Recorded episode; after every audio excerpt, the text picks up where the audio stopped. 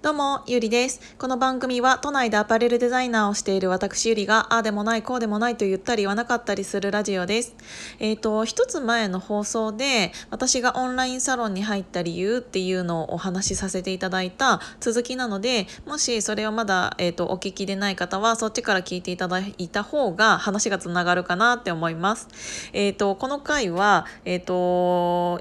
オンラインサロンに入ってからのお話をさせていただきたいのとそれからどう変わったかっていうのをお話しさせていただきたいなって思いました。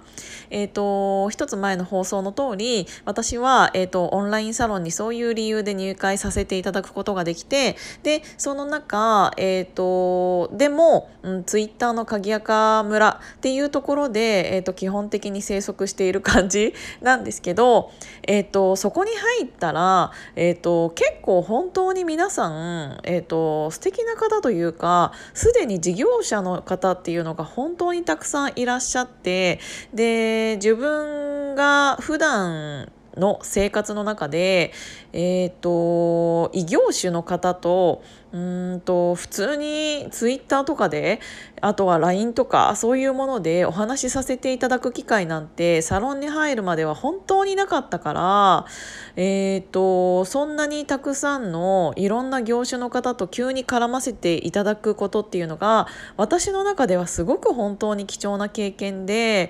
でそういう人が、えーと仕事ではなく普通のツイッターを普通に楽しんでいるっていうのが余計になんか、えーと、彼や彼女らの、えーと、オフラインを見せていただいているような感じで。私的にはすごく、えーと、貴重だなって思ってました。えーと、弁護士さんもいれば、えーと、ヨガの、えー、とインストラクターさんもいらっしゃったり自分でいろんな会社を経営されている方だったり、えー、と本当にたくさんの、えー、っと何て言うんだろう職業の方っていうのがいらっしゃってで最初は、えー、っとそのツイッターっていうものを介して「おはようございます」だったり「今日は何々食べました」とか本当にそういうことからの、うんと、つながりで、えー、っと今度はなんかその緊急事態宣言が明けたぐらいから、えー、っとサロンの中であの一回飲み会でもしましょうみたいな感じのお話がいろいろ始まって、えーと、今まではオンラインでしかつながっていなかった私たちが、えーと、オフラインで「うんと、初めまして」って言って会うことができ始めてから今4ヶ月6月からだから7891011もう半年か。そう半年は経ちましたね。でやっぱり半年経てば結構本当にいろんな人がいていろんなことが始まって、えーと、いろんな人が変わっていったなっていうのをすごく、えーと、勉強させていただく、えーと、リアルな現場っていうのを、うん、とツイッターの中で、えー、と見させていただいているしその一人として自分もすごく変わったなって思いました。やっぱり何か、えー、と待っているだけじゃなくってこれからどんどん変わりたい今のままじゃダメなんだって思う人がたくさんいらっしゃってそれを普通にツイッターで口にしていてそうすると,、うんとと普段えーと、私たちがそういう人たちと関わる時ってプロであるお仕事お仕事ってプロじゃないですか。で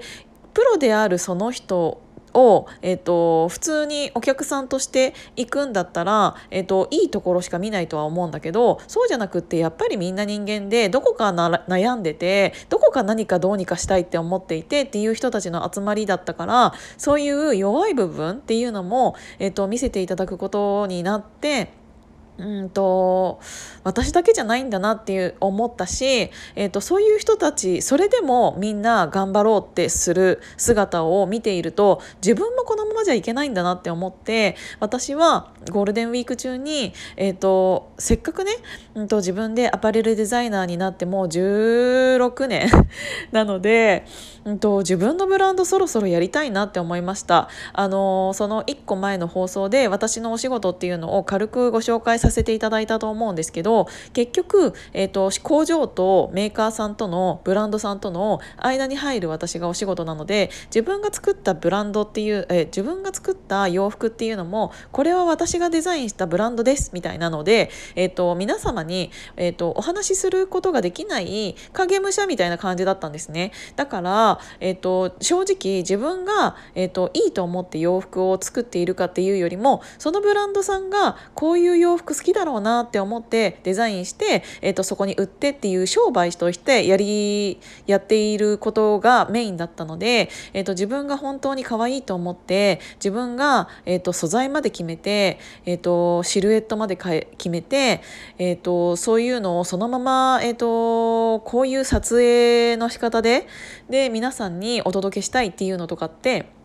えーと、アイテムアイテム一つ一つで今までは、えーと、デザインしていたものが全部自分のコーディネートもできるようになってきて、うんと、っていうのってやっぱり自分でディレクションからデザインから全部自分でやらないと,、えー、と分業制だとできないことだと思うんですよね。アイテム一つを取ってもこのイントかわいいなこういう着方したらかわいいなって思ったとしてもそれが、えー、と今の私の立ち位置であると他のブランドさんにそのデザインを売るっていう仕事をしているからそのブランドさんが好きなように、えーと、マネキンで着せて撮影で撮影してモデルさんに着せてみたいな感じになっててくるので、えーと、自分が思い描いていたものとは違う形で世に出てしまうっていうのがベーシックだったから私的にはそれが、えーと、嬉しくないわけではないんだけどじゃあそれが、えー、と皆さんに胸を張って私のブランドですって言えますかって言われたらそうじゃないっていうものをやっていたのでこのままじゃいけないなと思って、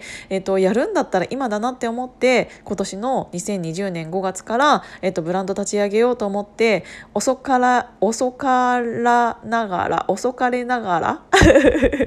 だから、えーと、8月に自分のリピっていうブランドを、うんと、作りました。でそこでなんか、えーとモデルさんだったりヘアメイクさんだったりカメラマンさんだったりっていうのもそのサロンの力を、えーと、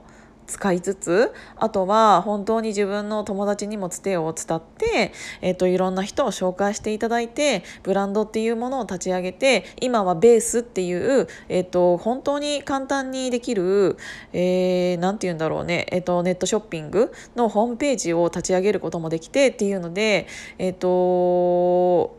自分もサロンに入ってからそういうことを、えーと、皆さんに何、えー、て言うんだろう勝手に刺激を受けて、えーとやり始めました。で、えーと、今年の秋には、えーと、それのブランドの秋冬バージョンでファッションショーもさせていただいてそのファッションショーをさせていただいたところっていうのも、えーと、サロンメンバーさんの飲食店でため息さんのにすごく素敵なお店があったのでここ貸してくださいって言って、えー、と人を集めてファッションショーもしていただくことになりまして、えー、とそのサロンメンバーさん、えー、とモデルさんもサロンメンバーさんに全員来ていただいてっていう形に残るようなものを主催させていただいて本当にね、えーと、この1年弱で自分が、えーと、変わったなって思った、えーと理由というか